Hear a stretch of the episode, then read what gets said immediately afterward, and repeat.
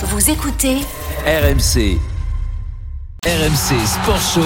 Oussem Moussaïef, Thibaut Giangrande.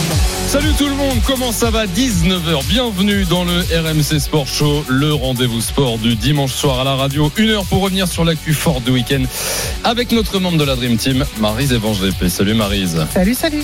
Alors, pour revenir sur l'actu fort du week-end, ce dimanche, messieurs, dames, Oussem, ce dimanche a été fou. Quel dimanche Ce lundi 30 janvier est une date que tous les fans de sport retiendront. Surtout si c'est lundi, oui. Alors, Euh, toi, dimanche, pardon. J'ai dit- j'ai dit lundi Oui. Dimanche. Ouais. Dimanche 30 janvier. Ah oui, alors on peut Jour mémorable. Toi, tu reviens, euh, c'est vrai que tu, toi, t'es en repos les, jeux- les, les vendredis, samedis, donc on est un peu lundi aujourd'hui. Exactement, c'est mon lundi. Ça va C'est vrai être que c'était malin. un jour mémorable. Thibaut a fait 20 minutes de footing ce matin, rien que ça déjà. Et puis surtout, on en parle depuis tout à l'heure sur RMC. Raphaël Nadal est entré dans l'histoire de l'Open d'Australie. Florent Serra, Eric Salio seront avec nous pour débriefer cette quinzaine australienne et cette performance espagnole. Autour de 19h30, petit tour d'horizon de ce qui se passe à Pékin. 4 jours des Jeux Olympiques. Nos reporters sont arrivés sur place. Certains athlètes sont eux aussi arrivés. Et Nathalie Péchala, chef de mission de la délégation française, sera avec nous. Sans oublier un peu avant 20h, le handball. Les Français ont perdu la petite finale. La jeune génération est-elle prête pour le très haut niveau? On débriefera la compétition de nos Bleus. RMC. RMC Sport Show. Nadal devient-il le GOAT dans vos cœurs au moins Vos messages sur le hashtag RMC Live, sur l'appli RMC, le direct studio? Mais d'abord, Oussem, on a du direct ce soir. Exactement, du football. La Coupe de France continue euh, son petit bout de chemin. Euh, c'est Bergerac qui reçoit Saint-Etienne et c'est sous les yeux de Wilfried Templier. Salut Wilfried. Bonsoir messieurs dames. Bonsoir Wilfried. Alors on est sur une belle partie Bonsoir. là, demi-heure de jeu, il y a beaucoup de buts apparemment. Un peu, c'est un peu poussif, ouais, c'est un peu poussif, mais, ça s'énerve un peu. On sent que Bergerac accélère un peu 0-0, un, un demi-tir cadré pour l'instant. Attention, la montée de Vachter, le centre bien coupé euh, par Colo. Euh, J'allais vous dire un demi-tir cadré de la part euh, euh, de d'Ivan Masson en, début de match et sinon euh, plus rien derrière. Mais attention parce que Bergerac sort un petit peu la frappe là, elle est pas cadrée, peut-être au deuxième. Oh, la récupération, c'est à côté, c'est capté pardon par Bernardoni. Le tacle en fait sur ce tir un petit peu raté euh, de la part euh, des Bergeracois, le tacle de Saïbedine pour euh, euh, frapper au but, mais finalement Bernardoni s'impose sans problème. C'est poussif, mais mais je vous le répète, Bergerac euh, sort un petit peu là Ah et, oui. et devient de plus en plus dangereux pour Saint-Etienne. Pour l'instant 0-0, 33e minute. Merci Wilfried, t'inquiète pas avec nous, tu auras au moins un but. Je, je, je m'avance. Ouais, un, Mais- but, un but dans la vie peut-être. Oui. donnera. Plus, bien plus qu'un but sur le terrain. On a également du rugby. A-t-il des points Pau Clermont, 16e journée de top 14. Bonsoir Paul Lafitte. Salut Thibaut, salut Oussem et Salut. bonsoir. Maryse évidemment. Euh, des points, il y en a c'est- euh, évidemment dans cette partie. Euh, 10 partout, euh, le score à la mi-temps. Euh, le match a repris depuis un petit peu moins de, de 4 minutes. Et des Béarnais qui sont à 14 contre 15 Clermontois, puisque l'auteur de l'essai Béarnais, Mathias Colombet, est coupé d'un carton jaune en toute fin de première mi-temps. C'est un match équilibré, pardon, même si euh, Clermont domine largement en mêlée fermée. Euh, On a vu de belles intentions, notamment des ailiers de, de Raka ou encore de Nakalevou, auteur de l'essai euh, Clermontois. Mais pour l'instant, score de parité, donc ici 10 partons, rappellant le classement. Euh, Clermont est 7 de ce top 14 face à la section paloise, 9 Voilà pour les enjeux de cette partie. Clermont qui a évidemment coché ce match ce soir ici pour s'imposer à Pau et remonter Exactement. dans le top 6 en, en- l'objectif évidemment Le saison. top 6 en ligne de mire. Merci Paul Lafitte, on remet de voir dans, dans quelques minutes. Et puis rapidement le basket, la Betclic Elite, l'affiche Monaco Boulogne, Clément Brossard, bonsoir. Ouais, c'est pas facile non plus, Betclic Elite pour toi, j'ai l'impression, Thibaut. Salut Thibaut, salut Ocem, salut à tous. Deux minutes t'as encore. intérêt parfait. Deux minutes encore à jouer euh, dans cette prolongation. Et oui, 48 heures après la prolongation face au Real Madrid, Monaco enchaîne une prolongation face au leader du championnat. 106 pour Boulogne-le-Valois, 101 pour Monaco. Euh, vous voulez du point, vous êtes servi, NBA. messieurs, en tout cas. Il reste deux minutes à jouer. À tout à l'heure. Clément, il est 19h04. Vous êtes sur RMC dimanche 30 janvier 2022. Tu notes, Oussem, dimanche. 30 il était janvier, c'est 15h dimanche. en Ouais. France, 1h du matin en Australie. Raphaël Nadal est devenu le joueur le plus titré de l'histoire du tennis. Il appuie son coup droit, mais VF est loin. Volé Il va la attaqué. chercher. Il va Ça la va chercher. Il va C'est la gagné. chercher. C'est incroyable Le Il l'a 21 fait, est C'est là énorme. 5-7 Remontada Ce type est surhumain Ça explose dans le camp avec Carlos Moya, tout son staff et une belle poignée de main. Plein de respect entre ces deux joueurs. Nadal est à 21. Vous le croyez ça? C'est juste incroyable quand on se souvient qu'il était au bord du précipice à 6-2, 7-6, balle de break à sauver. Et là, il va exploser. Voilà, il shoot dans la balle vers son clan et il salue tout le monde. Quel triomphe, quel joueur.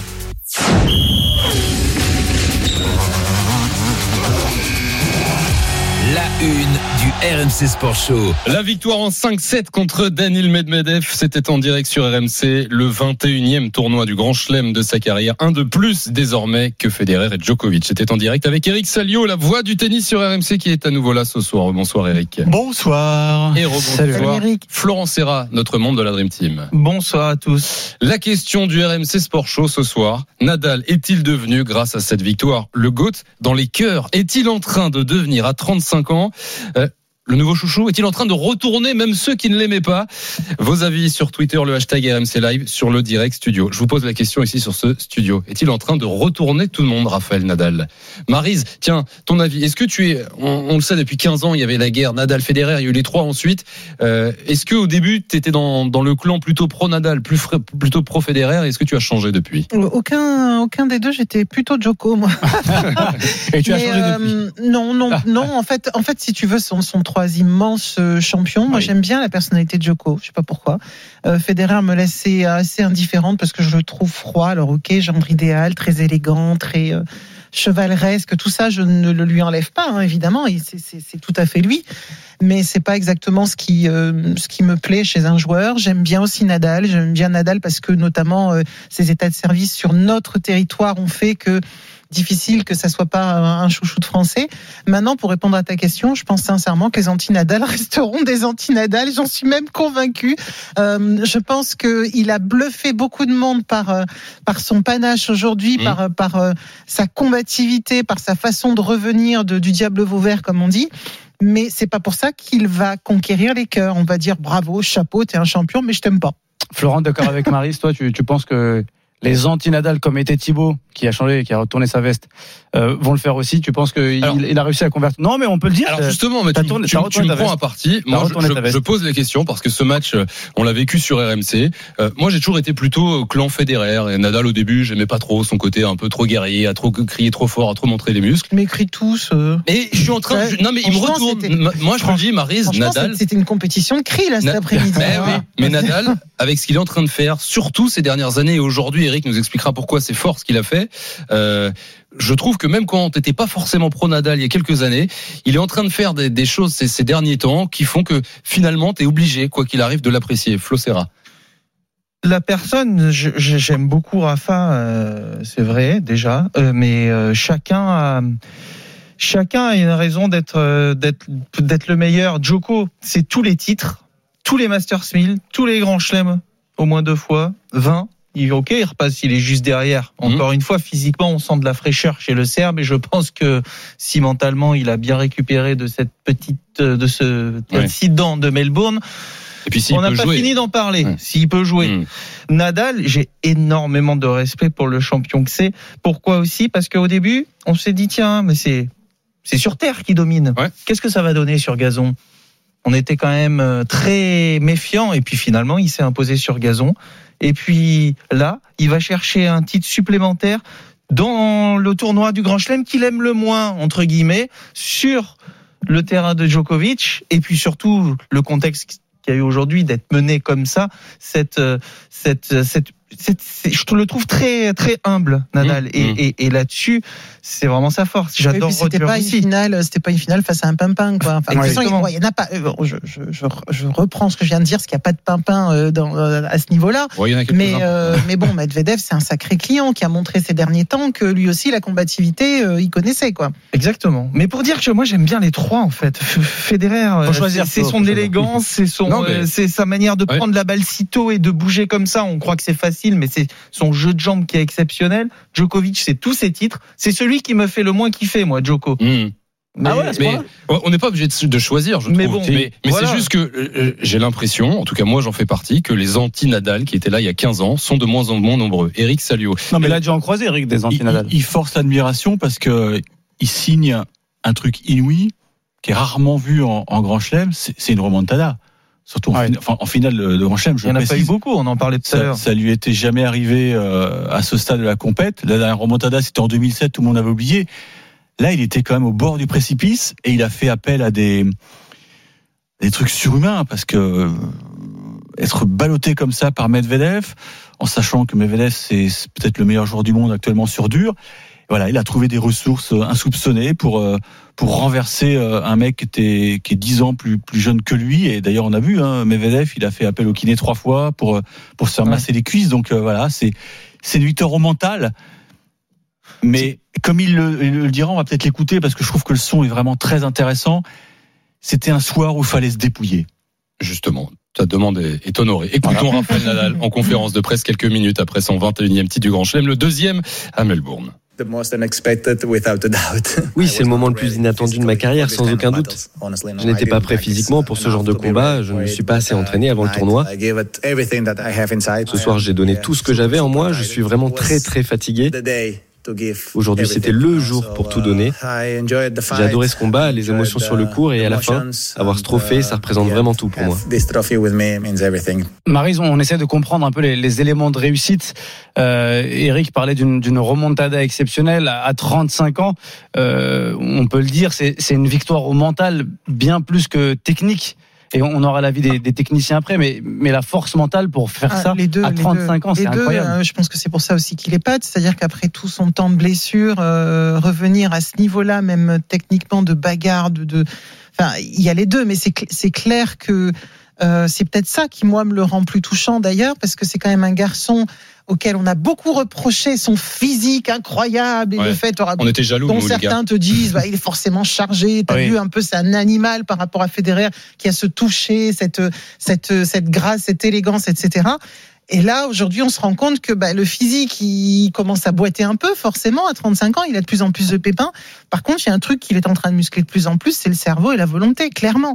Et, euh, et je pense que c'est ça qui, dans son parcours, le rend euh, assez admirable. Et puis finalement, bah, qu'on l'aime ou qu'on l'aime pas, on dit ah bah tiens, il a été cherché sur un autre un autre registre. Ah, quand là. même, quand même. Donc on- tu me rejoins un petit peu quand même sur le fait que il y, a- il y a un truc en plus qui se passe avec lui de ces, dernières années Oui, oui, oui. et que cette finale non, mais en, moi, moi, je en suis exergue. complètement d'accord Ouais. avec toi. Après, pour, pour lire un peu euh, ce, qui, ce qui fleurit sur les réseaux, les anti-Nadal sont des anti-Nadal. Ouais. Tu vois, Euh, comme, comme les pro-Federer sont des pro-Federer. Sur ce, sur ce comeback qui est le moment le plus inattendu, comme il, il a dit en conférence de presse, si on vient de l'entendre, euh, Eric, euh, Maris parlait Nadal sur un pied. Euh, c'est pas une image. Il y a six mois, Nadal, il- en septembre, euh, Le 11 Nadal septembre, le 11 était avec des septembre sur, sur Instagram, il, C'est ce qui rend fou aussi la performance d'aujourd'hui, quoi. il communique donc il sort d'une euh, d'un établissement euh, médical à, à Barcelone. Il a été, il a eu un traitement. Alors on sait pas trop quoi hein, euh, pour pour son pied gauche. C'est c'est une blessure qu'il a de un syndrome qu'il a depuis très très longtemps. Du Saint-Ol. Voilà. Et, et là on se dit. euh, et d'ailleurs, c'est Federer qui, qui, qui l'a félicité. Oui, il, a, il dû l'appeler parce qu'il fait allusion à, à ce moment où ils sont tous les deux sur des béquilles. Et, et à ce moment-là, on est loin d'imaginer qu'il va pouvoir aller euh, rechercher un, un titre majeur, surtout que la Next Gen à l'époque poussait très très fort. Donc oui, c'est admirable. Et aussi, euh, quand il prend l'avion pour Melbourne, il est sûr de rien. Alors peut-être qu'il y a de la com là-dedans, mais c'est vrai que Carlos Moya a eu cette phrase incroyable dans, avec une, dans, dans une interview à une radio euh, espagnole en disant, on lui a posé la question de vérité avant de prendre l'avion. On lui dit alors. euh, on y va, on y va? Qu'est-ce qu'on fait, quoi? Parce que concrètement, les entraînements étaient pas bons. Et Nadal a regardé Moya, il lui a dit, on y va. Et si ça pète, tant pis. J'ai- prêt à prendre Télé Flo. J'ai du mal à croire qu'il soit pas prêt physiquement pour faire ce qu'il a fait en quart de finale, même s'il y a eu deux Ouais. jours, de perdre 4 kilos, d'enchaîner contre Berrettini, certes, qui était un petit peu émoussé, de réenchaîner 5 heures de match là. On se dit qu'est-ce que ça aurait été s'il avait été prêt, quoi. S'il était prêt Peut-être, en fait. physiquement déjà, mais bon, ça, ça fait partie aussi. Non, mais c'est peut-être aussi le doute, sans, sans dire euh, ça va péter, c'est le doute aussi de est-ce que j'ai, même si je, je, je sens plus rien, est-ce que c'est suffisamment euh, Solide. comment dire solide, voilà, pour, Fixé, pour tenir ouais. tout un Ouais. tout un tournoi, toute sûr, une quinzaine. bien sûr, quoi. ouais. C'est pas la même chose quand même. Non, Mais il a- parce il a eu de la chance tournoi, dans la t'as le programmation. stress, t'as, t'as, t'as- oui. Et il ça, a eu beaucoup de chance parce qu'il joue son quart de finale en plein cagnard. Il a deux jours pleins pour récupérer. Et sa demi, coup de chance, le elle se toit. joue sous le toit. Donc c'est beaucoup moins, euh, euh, ça demande beaucoup moins d'efforts. Donc les planètes se sont liées parce que n'oublions pas, on n'en a pas trop parlé. Il devait jouer Djokovic en demi-finale. Hein, c'était, oui. c'était prévu. Après, là où il est admirable également, c'est la manière euh, avec laquelle il fait évoluer son jeu depuis des années. Au Mm. début, c'était que du fond de cours, et puis progressivement, il a tellement bossé son service également, parce qu'il savait que sur dur et sur gazon, il allait en avoir besoin.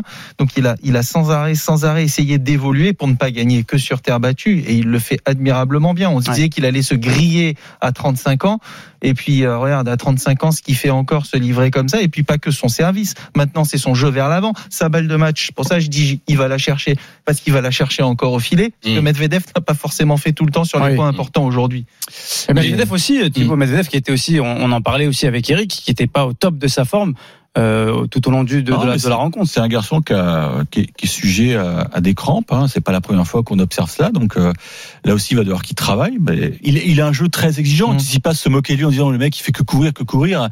Et finalement, il avait raison. Mm. Euh, tu peux pas gagner un titre de Grand Chelem en étant qu'un marathonien. Ouais. Et, puis, euh, et- et Nadal a montré d'autres choses sur le plan tactique. Il a été Ouais. plus fort, rien à Mm. dire. Mm. Il y a un moment, Medvedev, il, il, rate, il rate une volée de 15-3. quoi. Ouais. Il la boise, mais Et- non, mais c'est c'est- voilà, c'est aussi ça la différence. Hein. C'est dans le troisième et ça fait partie d'un des tournants du match. Là, on parlait Mm. des trois balles de break tout à l'heure et ça se joue aussi là. Cette volée vendangée qui te montre la tension également qu'il y avait parce qu'il pouvait devenir numéro un. Medvedev Exactement. Et ça reste, euh, ce qui impressionne, c'est qu'on se rend compte que ces trois-là, hein, parce que je les mets un peu au même plan, euh, euh, continuent d'impressionner. Mm. Parce qu'un Medvedev a montré pendant ce match aussi qu'il y avait des moments où il était capable de recoller, de revenir, et qu'il est, c'est un très grand. Il savait une- faire. ouais. Mm. C'est une évidence. Mais je pense malgré tout qu'il a été un peu écrasé par Nadal sur, sur la pression, simplement par le personnage Nadal. Mm. Quand on voit revenir euh, ce gars qui veut rien lâcher, tu dis, oh, papy, ça va, quoi. C'est bon, euh, Oh, pa- oui. passe ton tour, quoi. T'étais, Ah ouais. t'étais à moitié mort au deuxième, sois sympa, quoi. Et puis non, il y a rien à faire, ça revient, ça revient. Donc au bout d'un moment, d'un moment, je pense que Nadal te rentre dans la tête. Mm. C'est- C'est vraiment. D'ailleurs, on a vu à un moment donné cette petite guerre, même si Nadal le fait assez peu, de, de, de points rageurs Ouais. sur certains points. Enfin, les, les deux à un moment donné se sont dit non, non, attends, attends, non, tu crois que t'as gagné, mais c'est pas, pas fini. C'est pas fini. C'est le RMC Sport Show, il est 19h17 en direct sur RMC avec Marie Zévan GP, Eric Salio avec Florent Serra. Euh, Le tennis et cette victoire de Nadal, le 21e grand chelem devient-il le plus grand dans les cœurs? Est-il en train de vous retourner? Raphaël Nadal On ira vos messages dans quelques instants sur Twitter, sur l'appli RMC le Direct Studio. On parlait des trois, Nadal, Federer, Djokovic. Euh, les réactions de Federer et Djokovic? Federer d'abord sur euh, Saltail, le premier à dégainer sur Instagram. Quel match? À mon ami et grand rival Raphaël Nadal, écrit Federer. Sincères félicitations pour être devenu le premier homme à remporter 21 grands chelems. Il y a quelques mois, nous plaisantions sur le fait que nous étions tous les deux sur des béquilles incroyables. Ne jamais sous-estimer un grand champion. Ton incroyable éthique de travail, ton dévouement et ton esprit de combat sont une source d'inspiration pour moi. Le message est assez long, on va pas tout faire. il est ouais, très ouais, déjà long, mais il a Très quand même glissé que lui aussi, il était sur des béquilles et que Ouais, s'il oui. n'est pas là, il y a une raison. On est, on est sur la même euh, teneur hein, concernant euh, Novak Djokovic. Félicitations à Rafael Nadal pour son 21e Grand Chelem. C'est un accomplissement fantastique. Ton fighting spirit toujours impressionnant. L'a remporté une Oui. fois encore. On est sur la même teneur, mais là, le message est déjà fini. C'est quand même beaucoup plus court. C'est vrai. On est sur une teneur Ouais. euh, Ouais. En même temps, il va pas non plus, Ouais. euh, tu vois, écrire à Oui. la famille. euh, c'est quand même déjà fort de de- d'écrire ce genre de message, tu vois, quand tu Mm. quand tu es évincé d'un tournoi. euh, Il y a des scènes de désolation à Belgrade, hein, Marise. Hein, j'ai des, Ah oui des indices là-bas. Ouais, Ah ouais c'est Ah scènes oui. de désolation à Belgrade. hein. Deuil national. Ouais, 21 grands chelems pour Nadal. Euh, Djokovic et Federer sont toujours à 20. Euh, Eric Salio, la suite maintenant euh, pour Nadal. Le prochain tournoi du Grand Chelem, c'est Roland Garros, euh, fin mai. Quand on voit ce qu'on a vu à Melbourne, euh, est-ce qu'il est en route vers le 22e Bah, je pense qu'il va, il va essayer de bien digérer, bien récupérer de, de ce triomphe. Je suis pas sûr qu'on le revoie euh, avant, avant Monte Carlo. Hein. Est-ce qu'il a intérêt à aller se, se fracasser le pied à Indian Wells et Miami? Je pense pas. Je pense que maintenant il va, ouais, il va gérer son corps et tout, tout miser sur Roland Garros parce que s'il prend deux chelems d'avance, là, Ouais. là la course, elle prend une dimension totalement différente. Beaucoup de messages et de réactions sur le hashtag RMC Live, l'application RMC, le direct studio. Euh, Franck qui vous dit sur le hashtag RMC Live, en toute subjectivité, Nadal est le GOAT. Débat sans fin autour dimanche champion. Rafa est intrinsèquement le moins doué techniquement, mais euh, que de progrès en revers et au filet Euh, sur l'application RMC, le direct studio. Il y a Elliot qui dit j'étais vraiment fan de Novak, mais Nadal aujourd'hui a fait quelque chose d'exceptionnel. Il me fait vibrer à chaque match comme celui-ci, pardon, avec un mental de dingue. Comme quoi, euh, à la question initiale, Thibaut, Mmh. euh, certains ont un Ouais, peu ouais. changé d'avis. Ouais, Roxane aussi, qui bah, il est faudrait en que tu régie, regardes sur les messages pareil. que tu viens de lire si c'était des gens qui, qui déjà étaient fans de Nadal ou pas. C'est ce que nous. Ah, qui était fan de Nadal ou pas? Ok. Oui. Parce que dire objectivement c'est le GOAT, si c'est une personne qui a toujours pensé que c'était le GOAT, ça marche, Oui. ça compte pas. Bon, en tout cas, il va pouvoir se Bon, reposer bref, un petit peu. tu vas compter. Ouais, voilà, tu compteras. Euh, J'ai pris mon stylo. Est un autre débat et on va pas le J'ai faire. mon stylo et ma feuille. Ouais. Est-ce qu'on a Euh, fait au moins un pourcentage non sur euh, de, sur Twitter Sur Twitter, non, on n'a pas euh, fait de On n'a sondage. pas La fait de flemme, sondage. la pas fait de flemme, La ouais. flemme, ok, Ouais. d'accord. Adrien Higuin le fera demain pour Voilà, le coup. très bien. très bien. Euh, merci Eric Salio, merci Florent Serra. Ça a été un bonheur de vivre ça déjà avec vous sur RMC et puis euh, ce soir de, revenir en longueur euh, dans le RMC Sport Show sur cette 21e victoire en Grand Chelem de Raphaël Nadal et, et à très vite sur RMC. Oui, Eric va pouvoir se reposer parce qu'on le rappelle, Eric est arrivé la nuit dernière Ouais. dans le studio Tout à fait. et c'est vrai que ça fait euh, une journée entière qu'il Ouais. n'a pas dormi. euh, La fatigue, l'odeur, va falloir rentrer chez vous. Je sais pas si j'aurais préféré être là-bas. Je sais pas. Je me pose la question. Je vais réfléchir.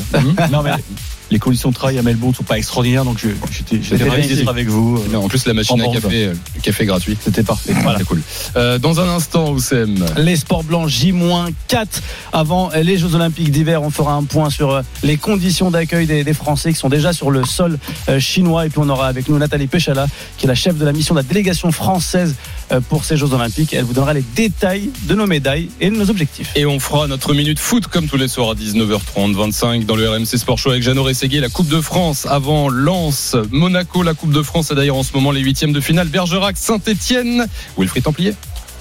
C'est la mi-temps, 0-0 entre Bergerac et Saint-Etienne. Petite première mi-temps quand même, hein, euh, notamment des Verts hein, euh, en blanc qui jouent en blanc ce soir, à part une frappe de d'Ivan Masson en, dé- en début de match. Et ils auraient pu en plus avoir une, ils ont une grosse failleur à la 38e minute, une balle en profondeur pour euh, l'ailier gauche de Bergerac, Saïb Eddine. Une sortie très inspirée de Paul Bernardoni au-delà de sa surface de réparation. Heureusement parce que ça pouvait faire but.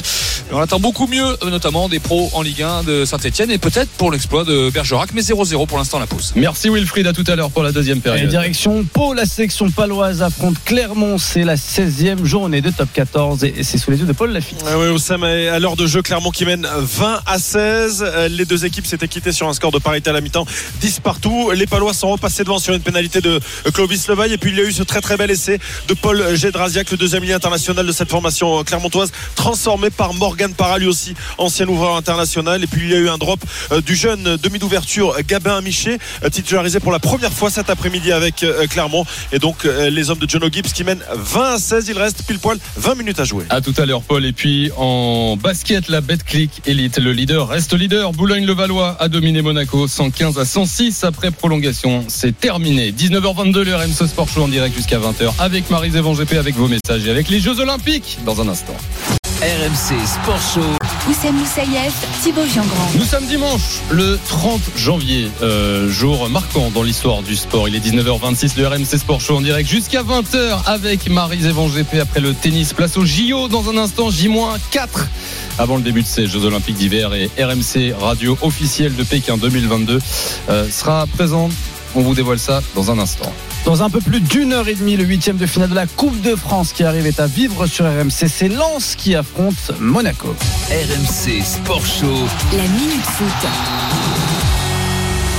Et Jeannot Rességuier est déjà au stade Bollard. Salut Jeannot. Bonsoir messieurs, Salut, bonsoir. Marise. Jeannot, est-ce qu'il fait bon là où tu es? Salut Jeannot. Écoute, par rapport à Marseille hier soir, on va dire qu'on a perdu quelques degrés. Mais c'est normal, on est monté tout en haut de, de- de la carte de France. Alors Jeannot, on est sur deux grosses équipes de notre championnat de France de Ligue 1 et, et les Monégasques se déplacent dans, dans un déplacement qui peut leur coûter cher en humain, en joueurs de foot et en points s'ils ne gagnent pas euh, ce soir, ils seraient éliminés de cette compétition. Est-ce que la Monaco a les moyens euh, de jouer tous les tableaux? Alors, septième au classement, 33 points, comme Lens d'ailleurs. Euh, à la différence de but, les Monégasques sont juste devant. La Coupe de France, ok, il y a ce huitième de finale, il y a l'Europa League en mars, le huitième de finale à venir, et puis la volonté de se rapprocher au plus haut du, du classement de, de Ligue 1. Alors, jouer sur les, tous, les, tous les tableaux, j'ai envie de vous dire oui, mais à condition d'avoir un effectif euh, un peu plus en forme qu'en ce moment. Je m'explique. On rappelle quand même qu'il y a beaucoup de blessés. Ah Nubel, Majeki, les deux gardiens sont sur le flanc ce soir. La charnière, Maripan, Badiachil, plus Sidibé, plus Boidou, plus Golovin qui lui revient après un mois et demi euh, d'absence, mais euh, tout doucettement. Et je vous parle même pas de, de Fabregas. Après, il y a un nouveau coach, Philippe Clément, euh, qui a été recruté à Bruges pour changer quelque chose, pour proposer un jeu différent, être plus efficace par rapport à Kovac qui a été remercié. Alors ça touche C'est un peu tôt pour en juger. Seulement trois matchs de Ligue 1 à Nantes, 0-0 contre Clermont, 4-0 et la défaite à Montpellier, 3 buts à 2. Ce soir, même si c'est la Coupe de France, même si son équipe est décimée, on va quand même dire que c'est un véritable test pour les Monégasques ici à Lens avant qui plus est de Ah oui. jouer un match important en Ligue 1, la 23e journée, samedi soir à Louis II contre l'Olympique Lyonnais. Merci Jeannot. On se retrouve euh, ce soir et, et dès 20h dans l'after foot. Ce sera le, le match Lance Monaco ce soir. Coup d'envoi à euh, 21h. hein, c'est ça ce soir. Ligue 1 c'est C'est ça. 20h45. Coupe de France c'est 21h. À tout à l'heure Jeannot. 19h28 le RMC Sport Show en direct jusqu'à 20h. Et la semaine prochaine messieurs dames. On change nos habitudes. Ah bon? On va changer nos habitudes. On va se coucher un petit peu plus tôt le soir. Ok. Et on va se réveiller en pleine nuit pour suivre les JO d'hiver sur RMC. La deuxième période du RMC Sport Show. RMC en piste pour les Jeux Olympiques Pékin 2022. Allumage de la flamme dans 4 jours. La cérémonie d'ouverture, c'est vendredi matin, les premières médailles décernées dès le lendemain. Alors, on a beaucoup parlé du contexte. Oui. On a un peu oublié que les JO, c'était aussi des médailles. On a parlé presque que de ça même. Les conditions sanitaires. On va parler de sport ce soir dans le RMC Sport Show avec Sébastien Amier, notre membre de la Dream Team. Je le rappelle, vice-champion olympique de slalom en 2002. Salut Bastoun. Salut Thibaut, salut à tous. Salut Baston. Et on est également en direct de Chine avec l'un de nos envoyés spéciaux déjà sur place. Julien Richard. Salut Julien. Salut les gars, bonjour à toutes et à tous. Julien. Arrivé sur place euh, après un sacré périple, Julien, tu nous raconteras ça On a dit qu'on parlait de sportifs. Un périple euh, euh, compliqué pour les journalistes et donc pour les athlètes. On en parlera tout à l'heure. La France va-t-elle briller à Pékin? Nous sommes ce soir avec la chef de mission de la délégation française. Elle est aussi présidente de la Fédération française des sports de classe. Bonsoir Nathalie Péchala. Bonsoir. Bonsoir. Merci beaucoup d'être avec nous ce soir sur RMC. Alors est-ce que toi tu as entamé ton périple pour la Chine? Non, pas encore. hein. Euh, pas encore, enfin, si ce n'est que oui, j'ai déjà commencé à faire le- tous les tests euh, PCR qui, qui sont nécessaires pour pouvoir partir. C'est que le début. C'est que le début, on, aura un peu plus de détails sur euh, tout le protocole avec euh, Julien Richard qui est déjà lui sur place. Euh, Nathalie, on, on profite de ta présence pour parler du sportif et, et qui dit sportif dit bah forcément médaille. La France en a gagné 15 à Pyeongchang il y a 4 ans, c'était le record de, de Sochi qui a été égalé. C'est quoi concrètement l'objectif à Pékin? Ben, concrètement, l'objectif à Pékin, si on parle véritablement de performance, c'est de faire aussi bien, c'est-à-dire d'avoir 15 médailles pour la délégation française. Euh, mais avant d'arriver à cette marche euh, de performance, on va.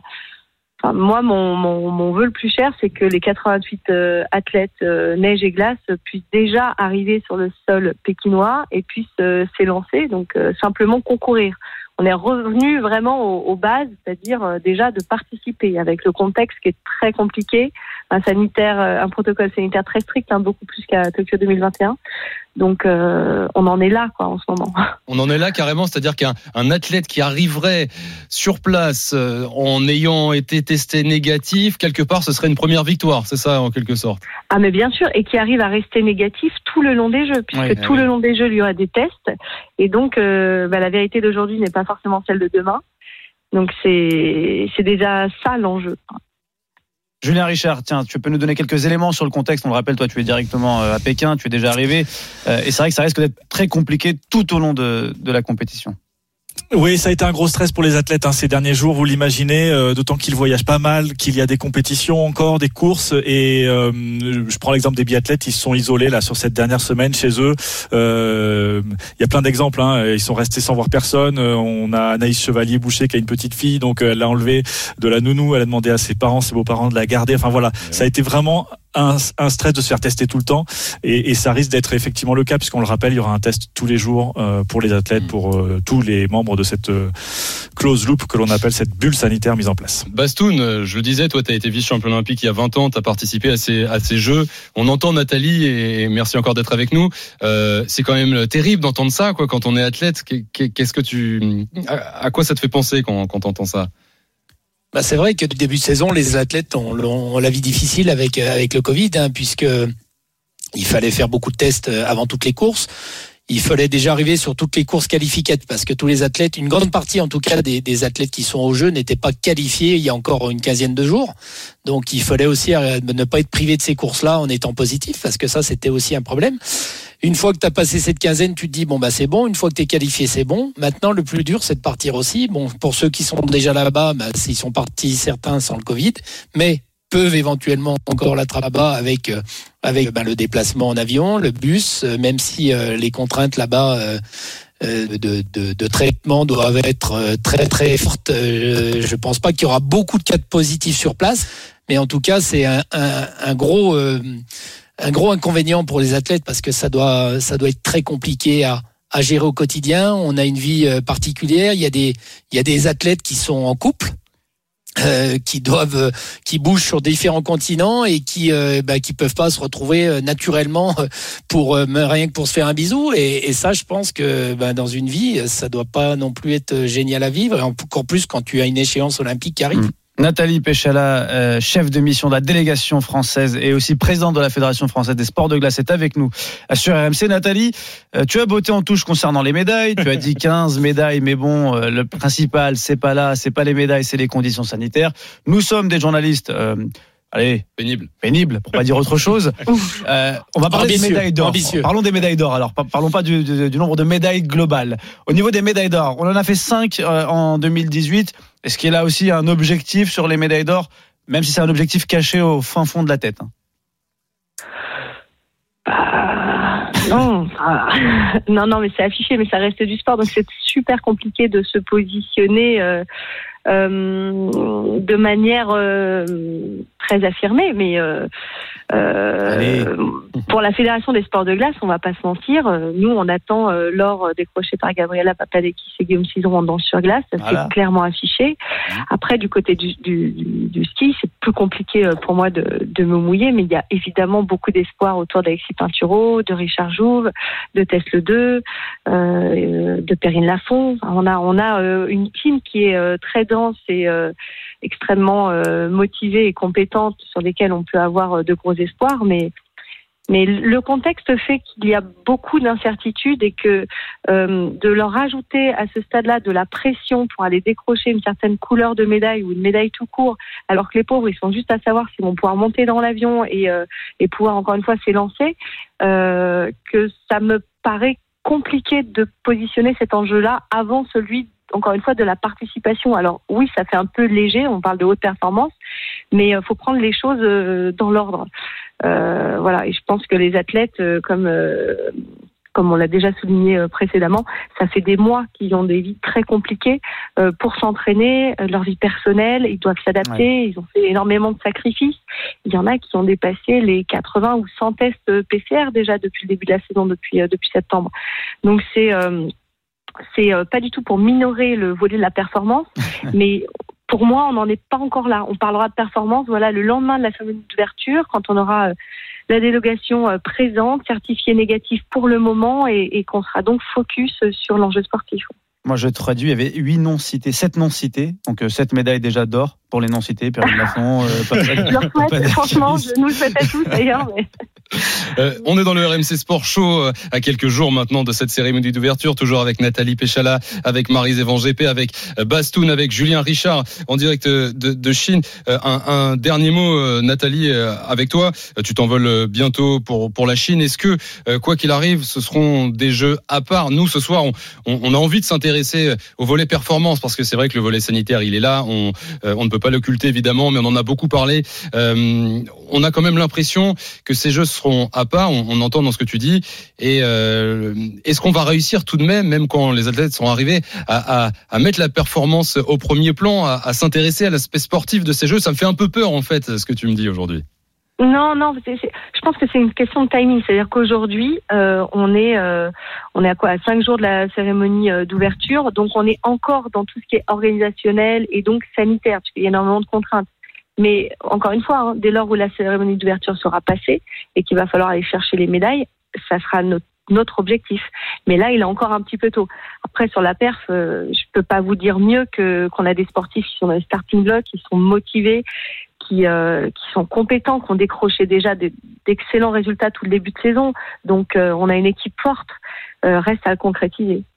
Merci Nathalie Péchala d'être venue Merci, dans le RMC Nathalie. Sport Show ce soir. Euh, chef de mission de la délégation française. On te souhaite bon voyage, donc bonne chance pour euh, euh, tous ces, euh, ce parcours à franchir et puis à très vite sur RMC. Merci. Courage. Au revoir. Salut Nathalie. Euh, C'est super sympa, tu verras. Ouais, ouais, mais tu vas nous expliquer ça, le reportage du RMC Sport Show de, de Julien Richard dans quelques instants, le parcours du combattant juste Bastoun. Un mot avec toi de ski alpin, côté performance, parce que euh, un Français champion olympique de ski alpin, Et ça Euh, s'est pas arrivé depuis un moment. 2006, Ah ouais. Antoine Deneria en descente. Est-ce que c'est pour cette année, euh, Bastoun Est-ce que c'est pour 2022 euh, la médaille d'or française en ski alpin? Écoute, euh, moi je suis, euh, je suis euh, supporter des skieurs français et des sportifs français représentant euh, la France aux Jeux. Euh, oui, euh, c'est faisable. C'est tout à fait faisable. Je pense qu'aujourd'hui, euh, on a en descente, on l'a vu dernièrement avec euh, deux cartouches à Kisbull, avec euh, hein, avec Johan Claret qui sera peut-être sur ces derniers jeux, qui peut claquer un coup là-bas parce qu'il a plus rien à perdre. Il sait qu'il est dans le dans le timing pour faire un gros coup. Euh, pourquoi pas lui Et puis euh, bah, chez les, les autres garçons, hein, l'année dernière, on a on a eu quand même des titres de champion du monde. Donc euh, ouais, c'est tout est faisable. Après la course d'un jour, c'est toujours la course d'un jour, c'est Eh tout le oui. temps difficile. Euh, comme on a on a beaucoup d'athlètes aujourd'hui français, hein, je parle dans tous le- les, les sports de, de, de glisse en tout cas, qui peuvent être champions olympiques, mais qui seront peut-être que vice-champions Mm. olympiques ou, ou que le bronze. Et c'est pas pour ça qu'ils auront loupé leur Eh jeu. oui. Et peut-être à l'inverse, Bastoun, et on l'entend ce que tu nous dis, une surprise, Claret Worley, tout, le- tout en haut de la boîte, un peu comme Deneria finalement en 2006. Bah, on serait preneur. Merci Bastoun en tout cas. Ouais, ce, Ouais. ce serait pas des surprises, ce seraient des noms qui méritent amplement leur titre de champion Oui. olympique, notamment Tess, hein, euh, qui, Tessa euh, Worley. qui aujourd'hui monte, Tessa Worley, qui monte en puissance et qui, euh, bah, qui nous a montré, voilà, Mhm. qu'il faudra vraiment compter sur elle sur le géant et pourquoi pas aussi s'éclater en super G. Il y a le team event aussi Ouais. et puis euh, Il y le parallèle. Donc euh, Ouais. il y a plein de choses, il y a plein de cartouches et on a plein de cartouches aussi pour Et pour aller sera- euh, glaner ces médailles d'or. Ce sera à vivre en direct avec toi sur RMC. Bastoun, je, je te remercie. Euh, on n'a pas fini, on te retrouve très vite. Il faut que tu prépares, Oui. tu te décales tes, tes heures de sommeil euh, pour euh, faire partie du dispositif dès le matin, 3h30 du matin euh, euh, sur euh, RMC. Donc on te retrouve très vite, euh, Bastoun, sur RMC, radio officielle Pékin 2022. Euh, Julien, on profite de ta présence avant de te libérer dans tes reportages à faire euh, sur Pékin. Euh, tu vas tu vas nous offrir déjà un reportage dans, dans quelques minutes euh, sur euh, ton périple euh, jusqu'en jusqu'en Chine. Mais un petit mot de biathlon avant de te libérer, Julien. C'est vraiment là où on espère avoir beaucoup de médailles. Juste le rappel pour l'histoire, c'est 25 dont 9 en or depuis 1992 le biathlon. C'est vraiment le fournisseur officiel de médailles. Cette année aussi, on arrive et on est prêt. D'autant que les Bleus ont flambé ouais, depuis le début de saison. 31 podiums au total. On est vraiment sur les bases de la saison record de l'équipe de France, euh, saison 2019-2020, où il y avait encore à l'époque Martin Fourcade et les Bleus avaient décroché 51 podiums en Coupe du Monde. Donc, euh, notamment avec une équipe de France féminine euh, hyper complète et très compétitive, puisque quatre filles sont montées sur le podium cette saison. Julia Simon, Justine Brezas-Boucher, Anaïs Chevalier-Boucher et on n'oublie pas Anaïs Bescon, notre triple médaillée olympique de, de Pyeongchang il y a quatre ans. Et puis chez les garçons, on a eu trois Bleus qui ont porté le dossard jaune de leader de la Coupe du Monde. Euh, Simon Détieux, euh, et puis euh, euh, Émilien Jacquelin, et enfin Quentin Fillon-Maillet, qui est le numéro un mondial et qui débarque à Pékin, qui débarque en Chine avec euh, bah, cette étiquette, cette pancarte de numéro un mondial sur les épaules. Le RMC Sport Show avec Julien Richard en direct de Chine, toujours avec Marise et Van GP. Et Julien, les JO, on essaye de basculer sur la partie sportive parce que c'est avant tout des performances. Mais pour arriver à faire sa médaille, il bah, faut d'abord arriver à Pékin. RMC Sport. Reportage. Julien, on le dit depuis le début de cette émission, tu es sur place. Allez, vas-y, c'est le moment. Raconte-nous le périple qu'il a fallu faire pour rejoindre ces jeux. Alors, des jeux, hein, ça concerne les journalistes, mais aussi et surtout les athlètes. Allez, je vous emmène avec moi. On est à Roissy, euh, où notre parcours du combattant avec Arnaud Souk, Morgane Maury et Valentin Jamin, hein, les autres envoyés spéciaux d'RMC, a débuté. Avant même d'espérer prendre l'avion. Donc, il fallait deux tests PCR négatifs à 96 et 72 heures avant le départ. Mais attention, des tests obligatoirement effectués dans des laboratoires agréés par l'ambassade de Chine en France. Ça nous donnait un QR code vert, sésame obligatoire pour embarquer, euh, en plus euh, d'une multitude de, de formalités administratives. En immersion donc, vendredi, un peu avant 13h donc, vol AF 128 pour Pékin et tout le monde logé à la même enseigne puisque dans la queue juste devant nous pour embarquer, le descendeur, tiens, Johan Claret. Deux choses qui sont faites, qui sont euh, réglées, donc ça c'est c'est plutôt une bonne chose. Mais le stress, il sera évacué une fois que je serai dans ma chambre d'hôtel avec un, un test négatif là-bas, parce qu'on ne sait jamais ce qui peut se passer. J'ai entendu dire que les tests étaient très sensibles là-bas, donc on va on va rester calme, on va essayer de passer un bon voyage, pas trop penser à ça, mais ouais, c'est le stress qui sera enlevé une fois qu'on sera là-bas et qu'on sera sur les pistes. Pour l'embarquement, on aura besoin des deux QR codes. Bonjour. On fait quoi, Valentin, là? Là, on va montrer le passeport, le billet, le QR code vert, le QR code de l'ambassade. Voilà, donc c'est bien Valentin, il faut les deux QR codes. Tac, QR code vert de l'ambassade, comme qu'on est en bonne santé. Et le QR code de la douane. C'est bon C'est bon. En route. Merci bien. Merci. Et bon voyage, monsieur. Bon, c'est pas mal de stress toutes ces démarches, mais il y en a qui sont bien détendus. Ils font des selfies avec tout le monde. C'est l'équipe de bobsleigh de Jamaïque qui euh, voyage dans notre avion également. Jamaica, we have a bobsled team.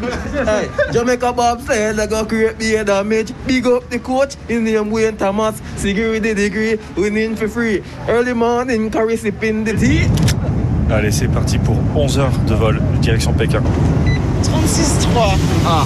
Consigne des autorités chinoises, l'équipage doit nous prendre la température et c'est Solange qui s'en occupe. Alors, si jamais on est à 38, on doit signaler aux autorités chinoises quel client a la température qui ne convient pas? Bon, pour l'instant, tout va bien?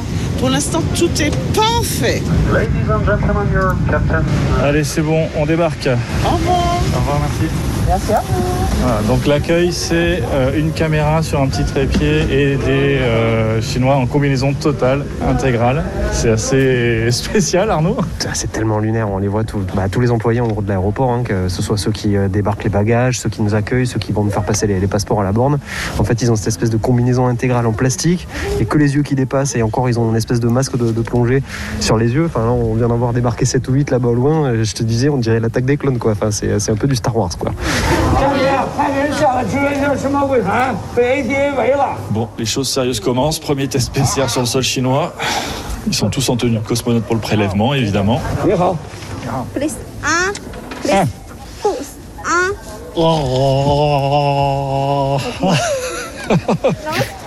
Ah, c'est les deux, c'est les deux. Dans la gorge et le nez. Already? Sorry. Relax. Relax. Oh. Welcome to China. Welcome to Beijing. Have a good day. You can go? Okay. Ah ouais, celui-là, il était costaud. J'en pleure. Hein J'en pleure. J'ai jamais eu un test qui allait aussi loin dans mon nez. En plus, avant, il y a la gorge. J'avais même pas vu qu'elle avait enlevé le test dans la gorge tellement ça me gênait. Donc pendant deux secondes, j'ai fait Ah, alors que j'avais plus rien dans la bouche. Welcome to Beijing, Julien. Ah oui, c'est ouais, c'est formidable. Je vais, je vais pas faire durer le suspense plus longtemps. Toute l'équipe d'RMC Sport n'a plus de narines, mais tout le monde est négatif. ah. Euh, Bon, ça va. et nous voici, nous voici donc plongés dans une bulle sanitaire hermétique que l'on appelle la close loop.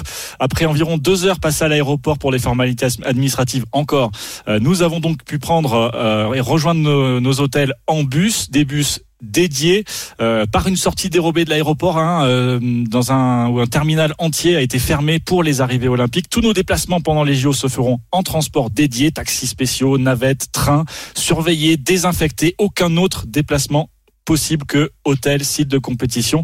Et cette consigne assez glaçante des autorités chinoises passée à la population, en cas d'accident par exemple, il est interdit de porter assistance à un véhicule qui ferait partie de cette bulle sanitaire. Voilà Mais pour non. le décor. Je me permets, ouais, ouais, si, si, d'ajouter ma petite touche personnelle, le bus qui m'a conduit moi à mon hôtel, qui est différent des autres envoyés spéciaux d'RMC Sport, et dans lequel se trouvait d'ailleurs Martin Fourcade, a mis 7 heures pour parcourir 220 km et 220 km qui séparaient l'aéroport de mon hôtel. Et là, ce qui est Bienvenue en terrible, je me dis, les, si quelques athlètes nous écoutent là ce soir, ils doivent partir demain ou après-demain, eh ben, peut-être qu'ils iront pas. Merci Julien Richard, merci et on se retrouve très vite euh, dans le, le dispo RMC, ça va être exceptionnel ces JO sur notre antenne. Euh, à très vite Julien, bonne nuit à toi. Salut Julien. Marie, Salut, bonne nuit à tous. Maris, tu vas commenter euh, euh, ces Jeux Olympiques d'hiver depuis Paris, c'est pas plus mal. Écoute, là, Franchement, quand là, je- tout ça. quand j'entends tout ça, ça, ça fait envie. Hein. Ça Ouais, fait envie. Hein. Si on rajoute les drones pour, qui, qui vous servent à manger à la cantine, euh, les vitres euh, au restaurant olympique, etc. Ouais, je pense que ça va être euh, une période compliquée. Alors on, on rigole parce que parce que parce qu'on est là. Oui, En c'est fait- ça. Ouais, ouais. En fait, si tu veux, on cache notre frustration parce que moi personnellement, j'adore être sur place quand Oui. on fait des Ouais. quand on fait de l'événementiel. Forcément, t'es mieux sur place. Mais euh, du coup, on Tu se moque- penses vraiment qu'on aurait peu, été mieux sur place Bah, non, là, là, du coup, on se moque un peu des copains. Nous, nous, en tant que, que, que journalistes, non, forcément, on n'aurait pas été mieux sur place. Euh, les athlètes, maintenant, tu sais, sont des machines de guerre. Ouais. Ils sont là pour une seule chose, parce que sinon, sincèrement, ils y vont pas. hein. Je pense que Oui. ils, ils- ils n'auront qu'une seule chose en tête, c'est leur La médaille. victoire, et quelque part, ça peut même te rendre encore plus euh, hargneux. Tu vois, te Ouais. dire, bah, je suis pas venu pour Je rien. là ouais. je, je sais pourquoi je suis venu. Les JO sur RMC Radio officielle Pékin 2022 du 4 au 20 février. Rendez-vous pour les nuits blanches RMC dès 3h30 du matin avec la Dream Team, notamment Sébastien Millet, Simon Fourcade, Marie Martineau et nos envoyés spéciaux en Chine. 19h48, le RMC Sport Show toujours en direct jusqu'à 20h avec Marie. On a du direct, Oussem. Exactement, le football se poursuit. La Coupe de France, huitième de finale. Bergerac qui rejoint qui joue contre Saint-Etienne, qui reçoit Saint-Etienne. J'avais promis des buts à Wilfried Templier. On est à l'heure de jeu et Wilfried, il n'y a toujours pas de but. Ouais, les promesses n'engagent que ceux qui les écoutent. Euh, 60e minute, 0-0.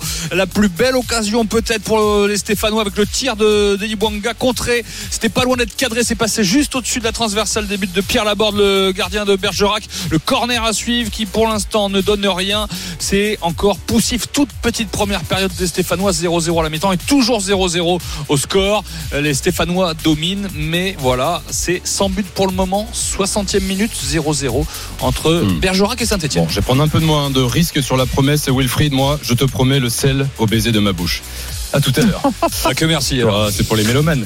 Le rugby, Paul Lafitte, la 16e journée de top 14, c'est terminé entre Pau et Clermont. Oui, et contre toute attente, la section paloise a dominé la formation euh, clermontoise. Score final 28 à 20. Pourtant, les Clermontois avaient peut-être fait l'essentiel avec l'essai de Paul euh, Gédrasiak et la transformation de Morgan Parra. À ce moment-là, les joueurs de l'ASM menaient euh, 20 à 16, mais ils se sont retrouvés en double infériorité numérique. Il y a eu un premier essai de Beka Gorgadze, l'ancien joueur de l'UBB, euh, transformé euh, par euh, le jeune euh, Thibaut de Bagna.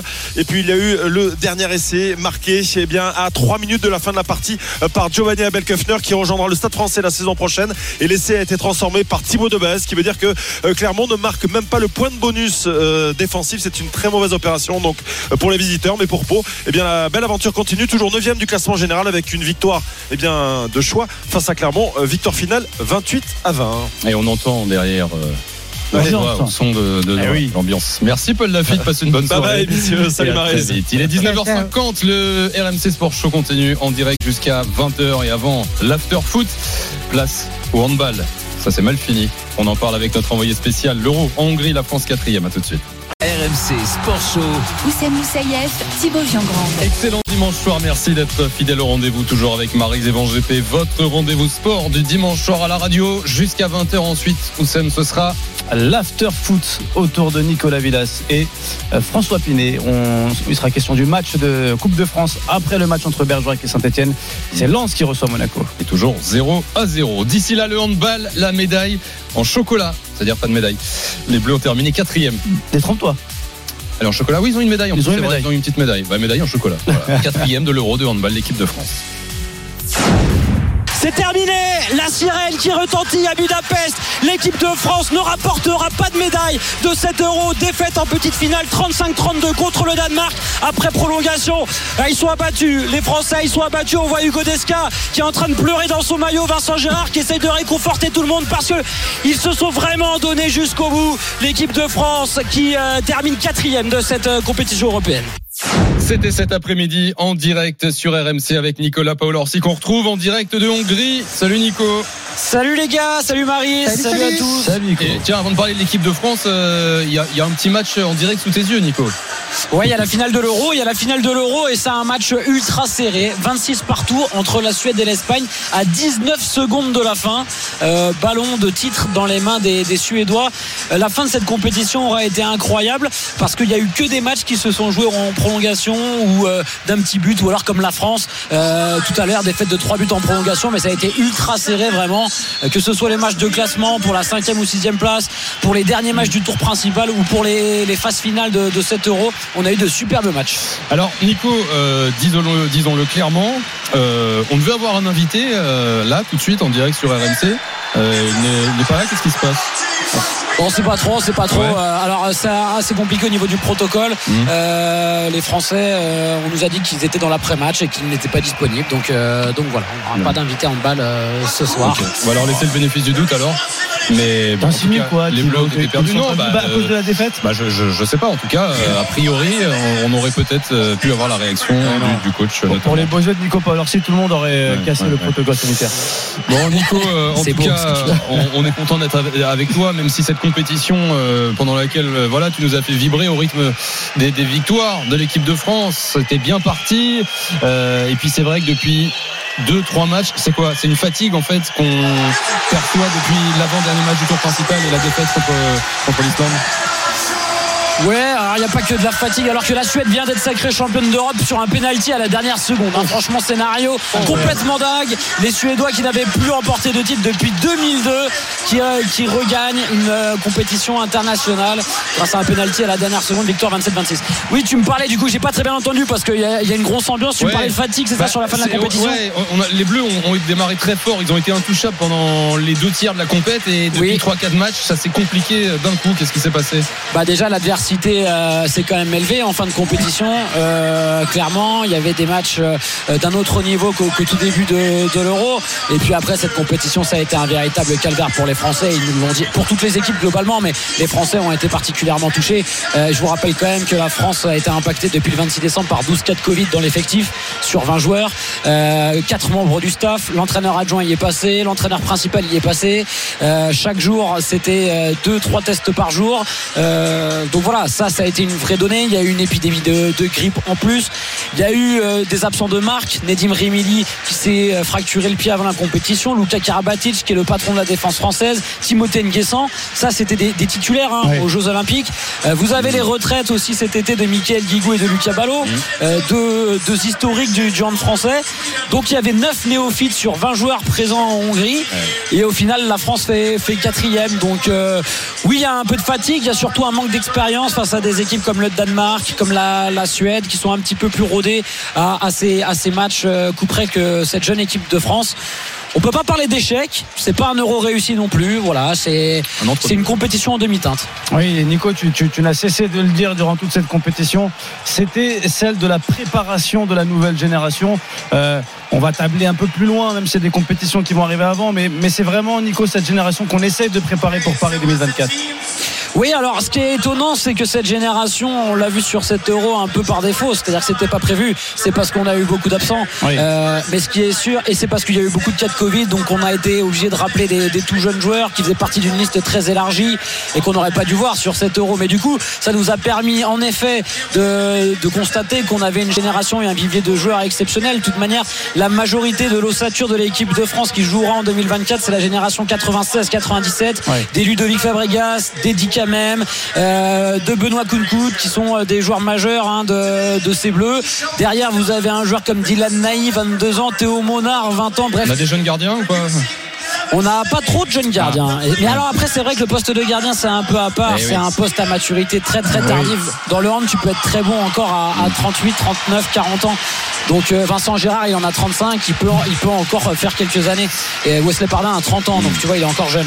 Ok, Nico, en tout cas, euh, voilà, ainsi s'achève 7 euros sur cette quatrième place un peu tristounette, mais euh, on rentre bien, on rentre bien et on quand même Merci. félicitations à toi. Exactement. Euh, tes tests Covid tous les deux jours, puis ils ont tous été négatifs. Ce qui veut dire que tu n'es pas beaucoup sorti. Ouais, et ça c'est c'est un exploit. Elle est là la grosse perte de la compétition. elle est là. 15 tests, euh, 15 tests négatifs. Ça. Ah, j'y croyais pas. Salut bon retour à Bordeaux. On se retrouve très vite au Matmut Salut, Nico. Atlantique. 19h58. Merci Marise. Bonne semaine. On se retrouve dimanche prochain dans un instant. L'after arrive autour de Sepiocel, François Pinet et la Coupe de France, les huitièmes de finale et puis la Cannes hein, dans une minute, le dernier quart de finale qui débute. Sénégal, Guinée équatoriale. À vivre sur RMC. Passez une excellente soirée, une excellente semaine. À bientôt. Ciao.